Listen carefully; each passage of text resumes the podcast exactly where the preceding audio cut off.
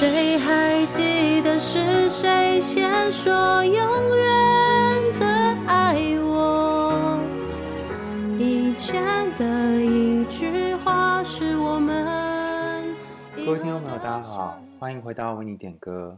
那刚刚大家所听到这首歌是由 KP 所演唱的，张惠妹的《记得》，由艾薇亚所点播。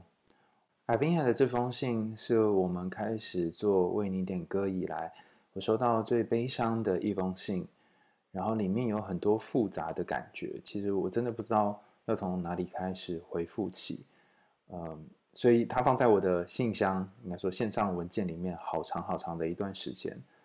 我觉得有一些悲伤可能是没有办法用言语来形容的。尽管如此，我还是希望大家可以跟我一起来读读这封信。或许在信件当中，你也可以看到一些跟你相像的部分。让我们一起来看看艾贝亚写给他妻子的信。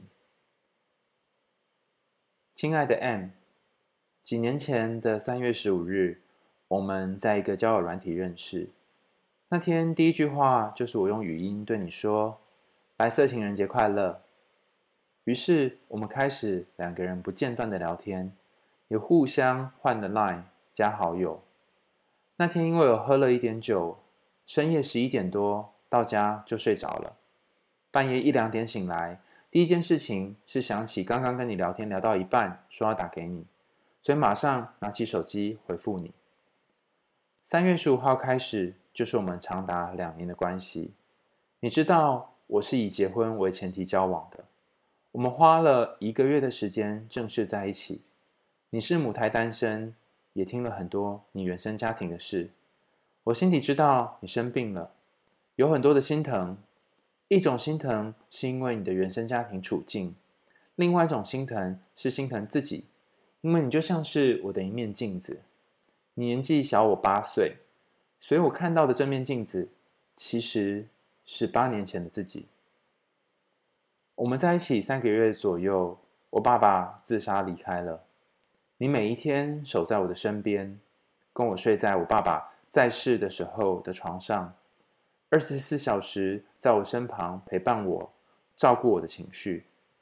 我觉得你好勇敢。爸爸的事情圆满之后，原先我们是远距离的生活，你在桃园，我在高雄。你担心我一个人在高雄，于是更提起勇气离开家里，直接陪我住在高雄。你做的这一切，就如同前面我们所说的，以结婚为前提。你也问过我好几次，你真的会娶我吗？我记得当时我们在爸爸的遗照前面发誓，当他对年之后，如果我们还在一起，我会娶你。感情就这样维持了一年半。某年年底，你因为家里面的事情，忧郁症大发作。这个发作也让我们后面的时光里一直争执，分分合合很多次。过程当中，我哭着说：“我带你去看医生好不好？请你不要担心，我不会因为你生病而丢下你，你是我的唯一。”但我的智慧不够高，在后来的日子里，我们有了一场史无前例的争执。我对你说尽了所有不好听的话。因为我承受不住自己拯救者的心，我承受不起你的情绪勒索跟以死相逼好多次，我们就这样分手，完全没有联络一个半月，但我都有透过别人得知你的消息。就算分手了，我还是照样每个月汇生活费，还要帮你缴所有的费用，因为我知道你生病很严重，无法工作。但也就是因为这一个半月没联络。你认识了其他的女生，我因为送你的那台车的事情跟你又联络上了。我发现原来你没有我心里想的那么专一。我以为彼此这一个半月都在沉淀，没想到你却喜欢上别人了。我问你，你不承认。后来被我看到 LINE 的对话，是你跟其他女生的性爱影片。原来我一直被你蒙在鼓里。我们联络上之后。我一直在你们的开放式关系里，当时我瞬间崩溃到想要去寻死，最后被我的家人拯救回来。我当时问你，还记得我们结婚的约定吗？你说记得啊。我问你说，你会像以前伤害过我的人那样伤害我吗？你告诉我，那些人那么恶心，我怎么可能这样对待你？于是我说，人非圣贤，孰能无过？我们结婚好吗？当时的你再三跟我保证说，我绝对不会对不起你。于是我们在去年结婚了。结婚之后，我们时常在聊着彼此的底线是什么，彼此也都很清楚。你也很理智的跟我说，既然有了底线，那我们在婚姻美满的时候先签离婚协议书，不然到时候大家纠缠不清。我思考了一天，也答应你了。没想到隔了不到一个月，你亲口告诉我你外遇了。就这样，我们一直在处理离婚。但因为你生病很严重，我也一直心软，再给你一次机会。你又再次跟我保证，你不会对不起我。就这样一直延续到今年二月，因为我怀疑你们又重新联络上，你恼羞成怒，动手打我两次，甚至自残了无数次，还背着我去那个女生家过夜。后来我终于很坚定的跟你谈离婚。我说，虽然我们婚姻不美满。但我们可以用别种关系相处。离婚不是我要抛下你，而是让你先出去玩，我们一样可以住在一起。你始终不要，一直说你没有对不起我。几天后，你选择在我送你的车子里烧炭离开了。我第一个发现你的大体，在发现你大体的前一天晚上，我打开你的笔记型电脑，一打开就是你跟那个女生聊天的对话，我全身发抖。你在世的时候这样对不起我，就连离开都要用这么残忍的方式对待我。我知道自己很爱你，但我有权利选择一个专一的婚姻。为什么不放我走，还要这样对待我？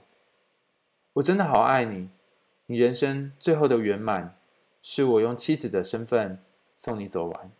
你的灵骨塔位买的也是我的名字，而且我这辈子都会祭拜你。你好傻。真的太傻了，下辈子你不要生病了，我也愿意跟你续下辈子的缘分。我一直都记得，爱一个人有很多种形式跟方式，但对我来说，婚姻只有专一。我只能对你说，老婆，你生病了，所以才是这样的结局。不知道大家听完艾薇亚的这封信有什么感觉呢？我一边读的时候，一边觉得很沉重。然后一开始我以为那个沉重是有关于有两个人在信件里面过世的那种沉重，但后来我发现，其实真正的沉重是来自于你这么努力的、这么用心的在一个人身上付出，可是，在过程当中起起伏伏，被情绪勒索，那种好像全身被绑住，可是无法逃脱的困窘的感觉，甚至到对方离开，都还要来一个回马枪。可是因为心里面又好爱好爱对方，又恨不下去，那种纠葛跟纠结，我觉得这才是最沉重的地方。当你好爱好爱一个人，可是这一个人又让你好受苦好受苦的时候，你心里面会产生一个矛盾，你可能会想要跟他分开，以确保你的自我还可以完整，因为你知道继续跟他相处的每一天，你的自我都在被侵蚀。可是另外一方面，因为你好爱好爱他。当你割舍掉它的时候，其实也是从你身上挖掉一块肉，这个疼痛是很难受的。所以有些时候我们会宁可选择让那块肉在身上继续腐烂，然后继续让自己很不舒服，却不愿意让这块肉从你身上拔下来。你不想要见到血淋淋的场景，所以就继续维持当下的这种样子。我觉得 Ivana 非常勇敢的是面对这样的。关系其实很多时候我们很难做出一个真正的决定，因为你可能会害怕，如果离开了对方，就会伤害自己或是伤害其他人，所以你可能会待在他的身边。可是艾薇娜即使是在这样的情况下，还是选择有几次和对方好好的讨论，并且沟通彼此的关系，只是对方仍然没有办法选择放开，然后两个人到最后形成了这样的结局。我不知道有没有人也遇过类似的状况。对方在一个情绪里面，他也不清楚自己要的是什么，甚至有些时候跟你很靠近，说永远爱你；有些时候又同时去找其他人，然后有些时候又说他希望跟你继续维持关系，又有一些时候持续伤害你，让你很难受等等。你可能透过一次又一次的原谅，一次又一次的心软，好像暂时挽回了这段关系。如果你也有这种经验的话，我想要分享一个心得给你。当你去挽回这段关系的时候，你有没有想过，你挽回的是什么样的关系呢？它可能是一个持续让你觉得不舒服，甚至持续让你觉得你不晓得彼此在爱什么这样的关系。表面上彼此好像重新可以在一起，对方也给你了一些承诺，但是他这个承诺可能他自己都不知道自己在干嘛，然后两个人就在一个期待不对等的状况下继续生活。典型的例子是，他可能希望要有一个比较多人可以照顾他、陪伴他的关系，或者他心里面有一个空缺，是不论谁都没有办法填满的。那当你给他很多生活或物质上面的安排的时候，他还是希望有一个人可以去跟他有心灵上面的交流。那你可能会觉得好奇怪哦，为什么会这样？我已经明明对他这么好，他为什么要去找别人？会有一种很不平的感觉。那这里我想要跟大家分享一个。呃，在情感关系当中的要点叫做权力的不对等。当你在这段关系扮演照顾者的时候，你很容易是变成那个不断的付出，不论是金钱上、生活上，或者各种大小琐事上，你是主要负责的那个人。那另外一方就会变成是被照顾者，就整体上来说，他可能呃也需要你帮忙付一些生活上的花费，然后生活上的采买啊，各种材料，甚至情绪上都是需要你来 cover 他、照顾他。那久了之后，就会形成一个你的权力比较高，他的权力比较低的状况。呃，这个权力有一点难说明哈，因为表面上看起来你权力比较高嘛，因为你付出比较多，然后甚至你呃在关系里面你你有很多的资本哈。可是另外一个角度来看，或许他反而是权力高的那一个，因为他会觉得不平衡，就为什么你可以做这么多事情，然后为什么我好像没有什么用？于是他用某种方式可能会操控你，例如说情绪勒索啊，或者讲些很难听的话，然后激怒你。他可以透过这种方式暂时获得这段关系当中一点点他在上面的这种感觉。那几次下来之后呢，你就会有一些争执或冲突。可是当你想要再放弃他，或当你觉得这段关系不能继续的时候，他又用各种方式，不论是以死相逼，或者是让你觉得呃你很重要等等。一再的承诺，你们两个还继续下去，所以你又继续回到这个关系里面。但这种不对等的关系会产生什么样的结果呢？两个人权力一高一低的时候，比较权力低的那个人会感觉到，在这段关系里面，其实自己是比较不好的那一个。那因为一高一低嘛，所以中间可以看出来会有一个差距。这个差距我们称作 discrepancy，就是呃你跟他之间的差异性。那差异越大的情况下，那个自卑就会越明显，相对之下，他就觉得自己越没有用。那用什么东西来填补这个差异呢？有很多种方法，有的人就会选择外遇，找其他对象；有的人会投入其他的成瘾行为来逃避。但总之，这个差异在这段关系当中，至少在艾薇娜投稿的这个关系当中，他采用的方式或许是用去找其他人的方式来排解。但是排解之后，他可能还是需要艾薇娜的经济上面的支持，所以继续待在这婚姻里面。或者是还是很习惯艾薇娜的陪伴，所以没有想要离婚。再加上先前有好多次、好多次，对方都是开口承诺以结婚为前提，也真的做出了相对应的行为。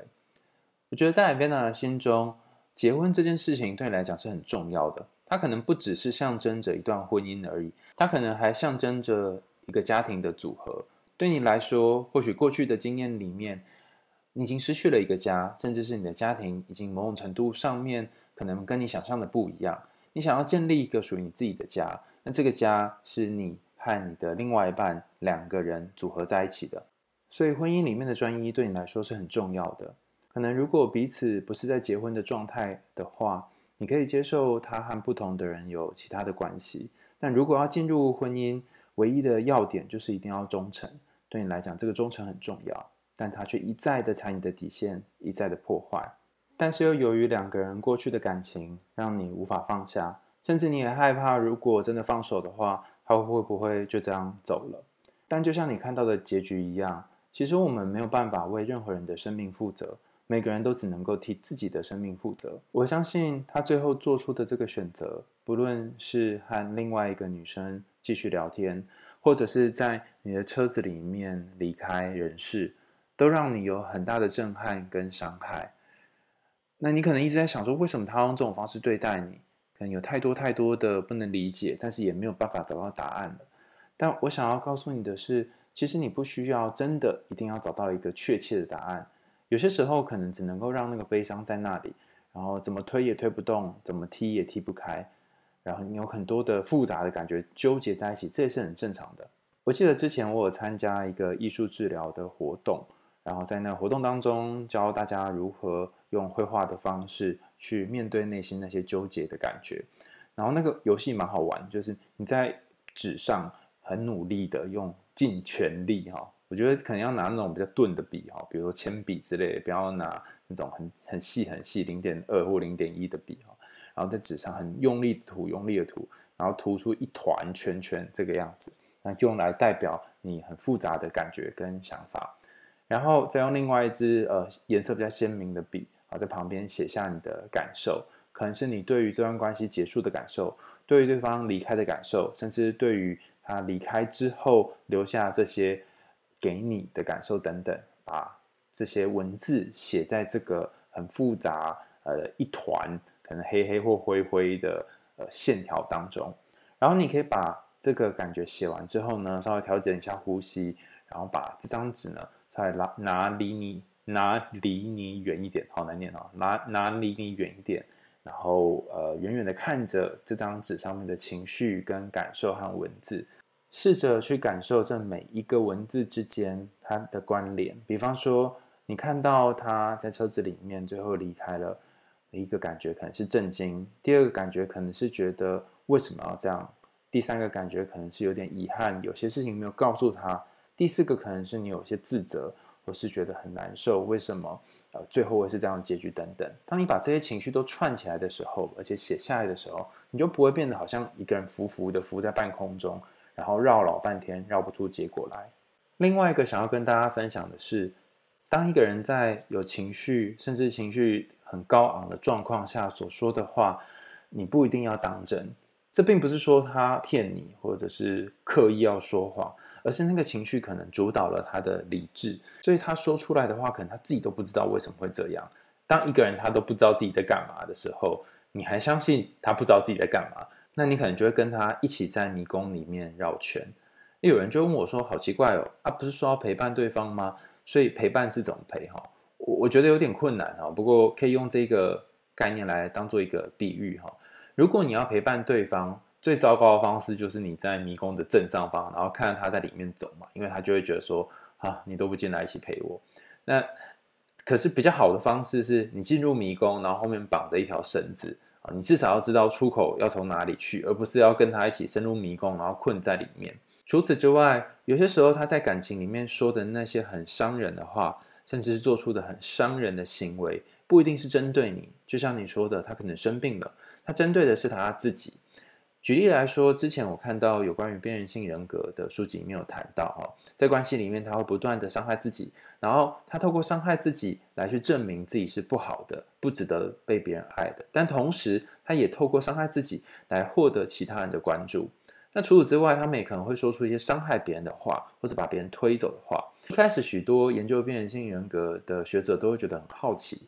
呃，因为他们不是很希望身边的人可以一直待在自己身边吗？为什么要做出伤害别人的行为呢？为什么要把别人推走呢？这样会不会到时候都没有人留在他身边了？那后来发现哦，呃，这些人心里面有一个很特别的感觉，他们做出伤害行为的背后，其实依然是渴望被爱的。这件事情听起来很矛盾哦，但如果仔细想，其实是这样：如果我伤害了你，但是你仍然愿意陪我，愿意照顾我，愿意待在我身边。对我不离不弃，那么就表示你爱的是那个真正的我，那个最糟糕的我，而不是那个表面的我。所以我一定要用尽全力把最糟的自己呈现给你看，然后让你有机会可以接受那个最糟的我。那还有一个说法是，如果我先把你推走，我先伤害了你，那我至少就可以避免有一天会被丢下来，有一天不会被爱那种难受的感觉。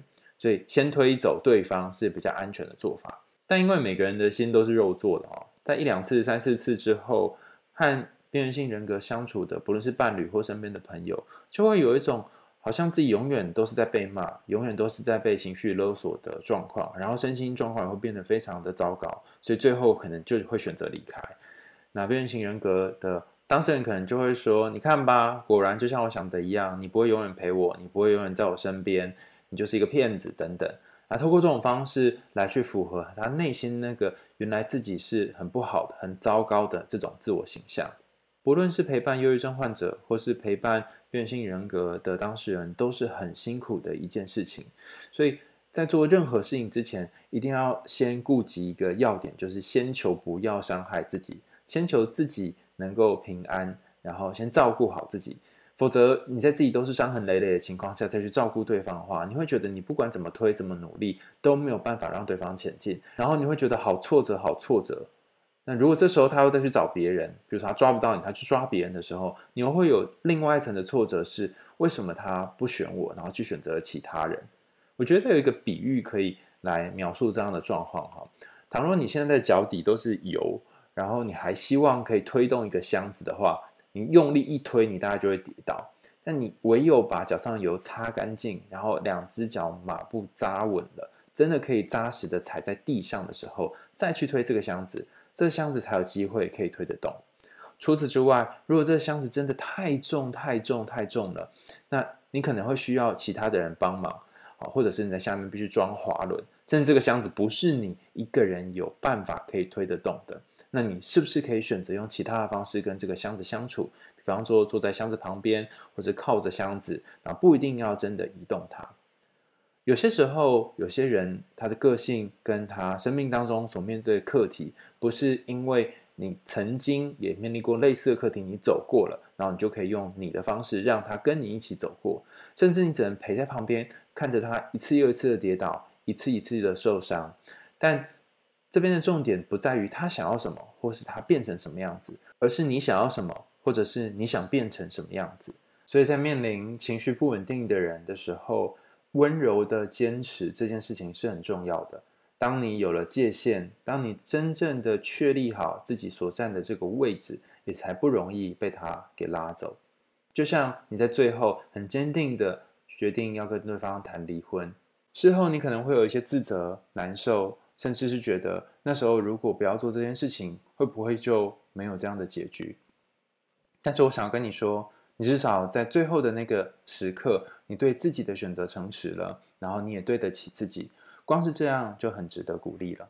最后，我想要跟艾薇亚说，你是一个很棒的人，你很愿意照顾别人，你也很愿意把别人放在你的前面，以他的角度去做思考。但是我也希望你有些时候可以像。爱别人一样，拿一点心力来爱爱你自己，你自己也是很值得被爱的。你过往的那些日子，经历过的那些事情，你也都很清楚。当你看到一个和你有类似经历的人的时候，你内心会兴起那种恻隐之心。你可不可以也把这个恻隐之心放在自己身上呢？好好心疼现在的你，是一个失去了父亲，然后也失去了很挚爱的一个太太的人。然后，如果要陪伴这样的一个人，你会怎么陪伴他呢？在这期节目的最后，我想要感谢赞助我们的伙伴。在这期的节目最后，我想要感谢赞助我们的伙伴。那上一期母胎单身的节目播出之后呢，得到了非常非常多的回响，好多人都开始分享他们母胎单身的故事，包含这期的故事，其实呃，艾薇亚的妻子其实也是母胎单身之前，所以如果你有更多有关于感情的故事，或者是母胎单身的故事，也可以。啊，你有想要点播的歌，也可以继续写到我们为你点歌的专栏。也欢迎大家把听完这集的感觉跟想法，用留言的方式告诉我们。在节目的最后，让我们一起来听听由 KP 所演唱的张惠妹的《记得》。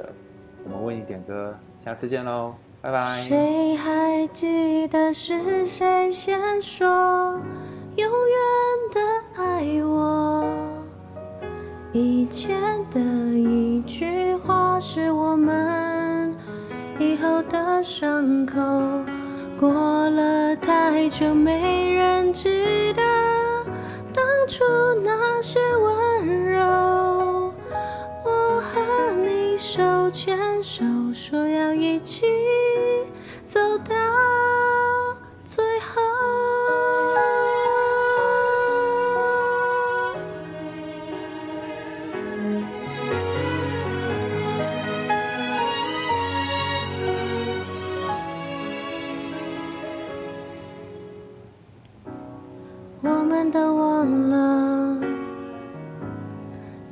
路走了多久？心中是清楚的。有一天，有一天都会停的。让时间说真话。虽然我也害怕，在天黑了以后，我们都不知道会不会有以后。你还记得是谁先说永远的爱我，以前的一句话是我们以后的伤口，过了太久没人记得当初那些温柔，我和你手牵手说要一起。